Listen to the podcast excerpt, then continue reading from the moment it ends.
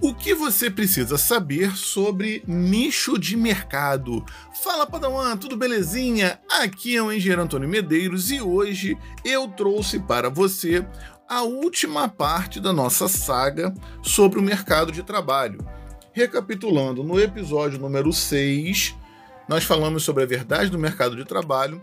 No episódio 7, que foi o passado, abordamos aí área de atuação e hoje eu quero falar sobre nicho, que é um tema bastante polêmico e que nem sempre as pessoas entendem exatamente o que, que é um nicho de mercado dentro de uma profissão. Sendo assim, sem mais delongas, bora pro nosso episódio. Aí, Marcelo, chama a Jéssica, a Tainara e o Teobaldo, porque hoje o negócio vai pegar. Beleza. Como vocês já devem ter escutado nos outros episódios, a gente está falando sobre ramo, que é um contexto geral de uma profissão, por exemplo, engenharia, medicina, arquitetura, enfermagem, pedagogia, psicologia. Então, isso são ramos. Dentro do ramo, existem as áreas que são é, subcategorias daquele ramo, onde a pessoa pode identificar uma, uma afeição, pode gostar de, de seguir aquela profissão dentro de uma determinada área. Como eu citei exemplos, na química tem cinco áreas e eu gostei da área de analítica. E experimentei as outras para poder ver o que realmente gostava. Isso é importante você ter conhecimento, vivenciar para fazer essa escolha. Só que dentro de uma área também existem outras subdivisões, e é aí, meu padawan, meu jovem, minha jovem, que o negócio pega. Porque identificar uma área às vezes é até fácil, agora o nicho de mercado não é um negócio assim tão fácil de fazer. Ué, Antônio, mas por que, que não é simples identificar o nicho de mercado? Primeiro motivo, o mercado ele é extremamente dinâmico e oscilatório. Há um tempo atrás, se você falasse assim, não, pô, quero trabalhar de home office, você seria taxado de maluco. Ah, nenhuma empresa vai pagar para a pessoa estar tá em casa trabalhando. Hoje em dia já é realidade. E olha que interessante. Quem diria que seria uma realidade? Eu lembro quando eu era adolescente que teve a mudança do. Olha que coisa de velho, né? Teve a mudança da fita de videocassete para o DVD.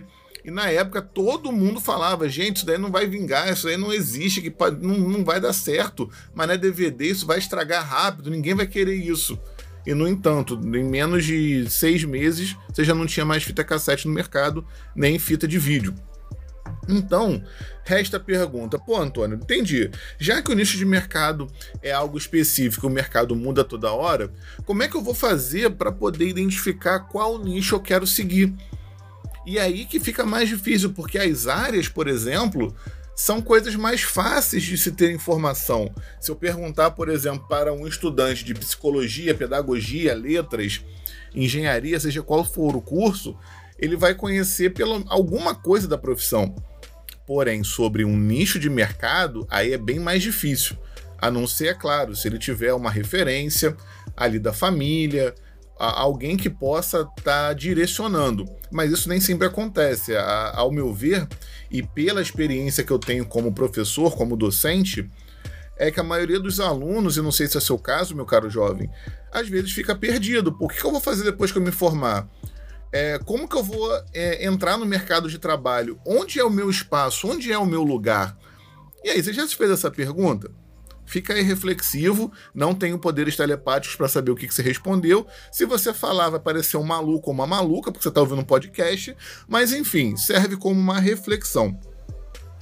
E aí fica bastante complicado. Diferente da, da área de atuação, que eu coloquei lá alguns pontos para você poder descobrir, o nicho de mercado também vou pontuar aqui formas de você identificar e conhecer o nicho, saber exatamente aonde procurar e o que fazer, mas a estratégia de busca é diferente.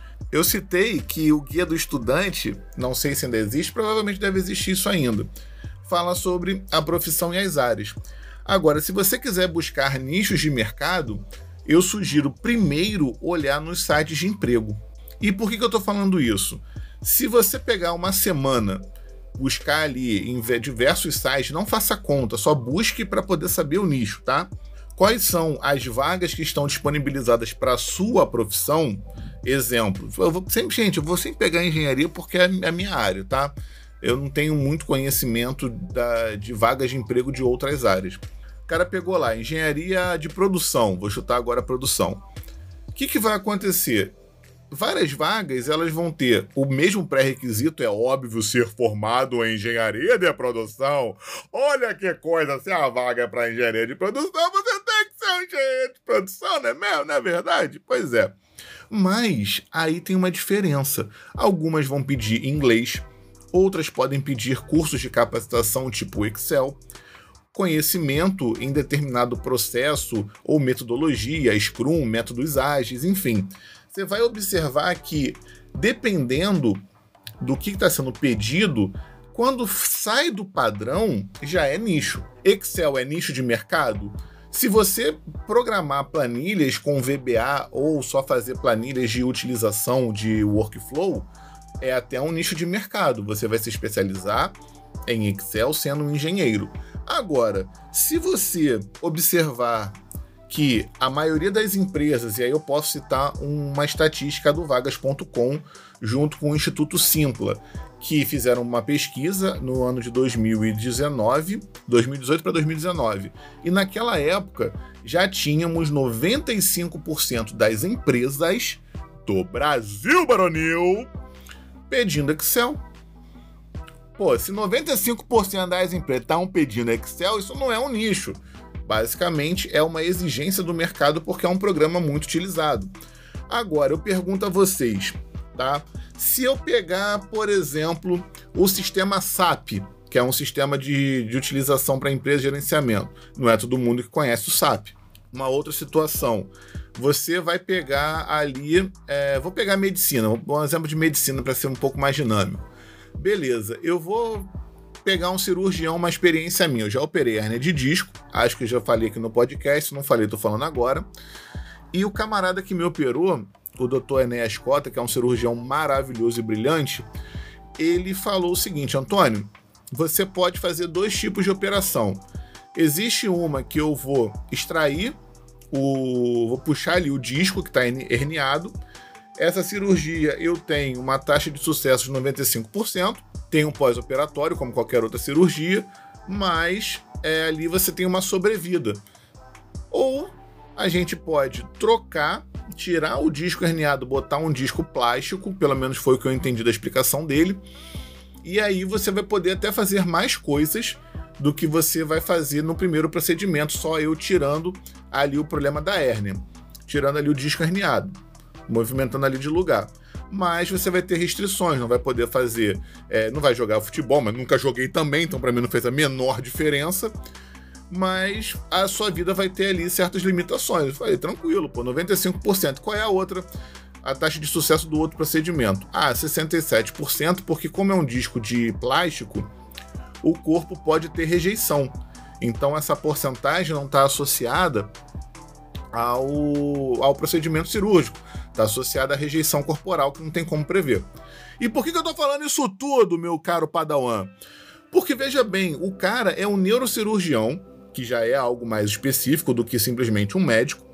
E além disso, ele tem conhecimento específico de dois métodos de operação para hernia de disco entre a L5 e a S1, que foi o meu caso qualquer coisa mais específica do que isso, um exemplo melhor, o cara tem dois procedimentos. Um ele domina muito, o outro ainda está em desenvolvimento por uma questão de rejeição. E aí entra a questão do mercado ser variado. Tá entendendo? Olha só que interessante. Hoje esse procedimento, às vezes a pessoa pode não querer. Porque, pô, tem uma taxa menor de sucesso.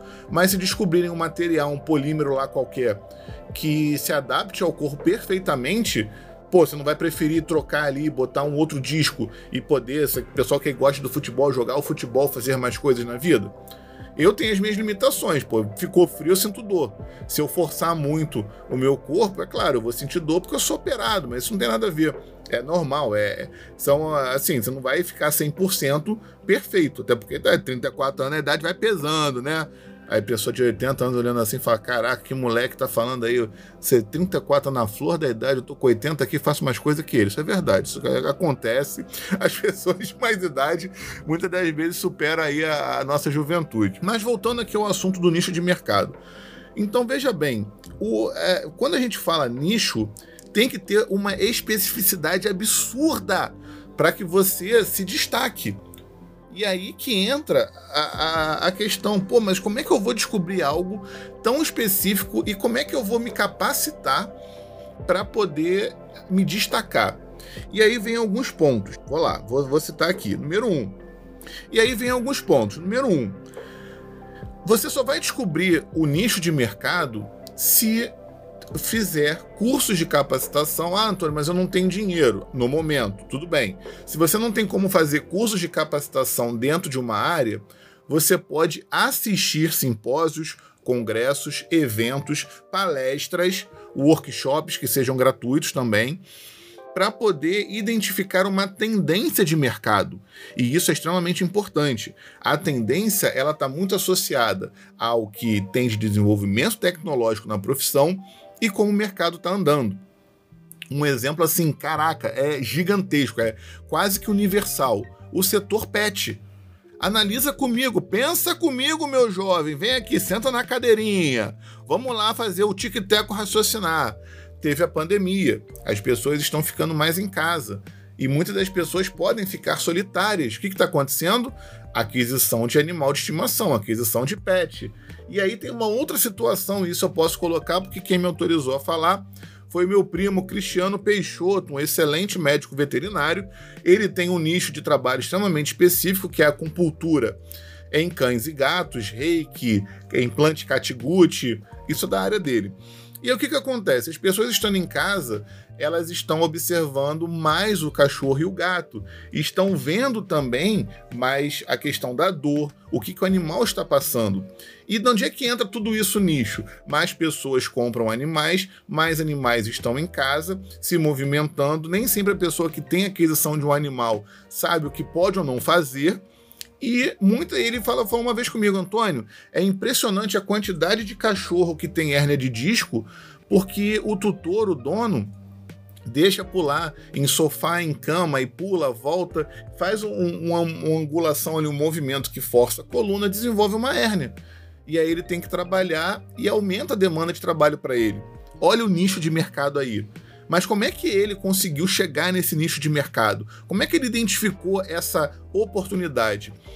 Conversando também com ele, é, eu lembro que uma vez, uma trocação de ideias assim, sincera, uma resenha ali, um bate-papo de família, ele falou: primo, eu tenho feito alguns cursos de capacitação, tenho visto palestras, estou me interessando pela área de acupuntura em cão e gato acho que isso vai me, vai me dar um destaque no mercado de trabalho. Na época, o nego achou que ele era maluco. Tipo, caraca, como assim acupuntura em cão e gato? Ah, o ser humano não faz acupuntura nem nele mesmo, porque é caro. Como é que tu vai fazer isso? Surreal, coisa de maluco, não vai dar certo. Muita gente falou isso para ele, eu lembro disso mas ele tinha convicção, porque não adianta uma opinião de senso comum de pessoas que não entendem porque não fazem parte do nicho, não fizeram uma pesquisa, simplesmente decidiram opinar, porque hoje em dia todo mundo tem opinião. Em contrapartida, ele pesquisou, fez curso, viu, se especializou, juntou lá o dinheiro dele do estágio, foi para São Paulo, fez capacitação lá, porque acho que na época ou até hoje só tem um centro lá que é específico para esse tipo de trabalho. Fez ali toda a, a, a pesquisa e tudo mais do nicho e investiu e ficou trabalhando no nicho. Ah, mas no início o cara começou com 10 clientes por dia? Claro que não. Às vezes o cara pegava ali, tipo, dois clientes por semana, três era uma coisa nova, mas aí começou, pô, o clínico geral, médico veterinário que trabalha como clínico geral, não consegue resolver um problema ortopédico, passa para um veterinário ortopédico, tem remédio, não está resolvendo, às vezes o cachorro perde a, perde a mobilidade. O que, que vai fazer? Chama o Cristiano, ele faz lá a compultura. E muitas das vezes esse sistema resolve. E veja bem, olha o nicho de mercado aí de novo. Tem que ser específico, galera. Não adianta achar que nicho de mercado é aonde tem maior oportunidade. Isso é uma falácia, isso é uma doideira. Porque aonde tem mais oportunidade também vai ter maior concorrência.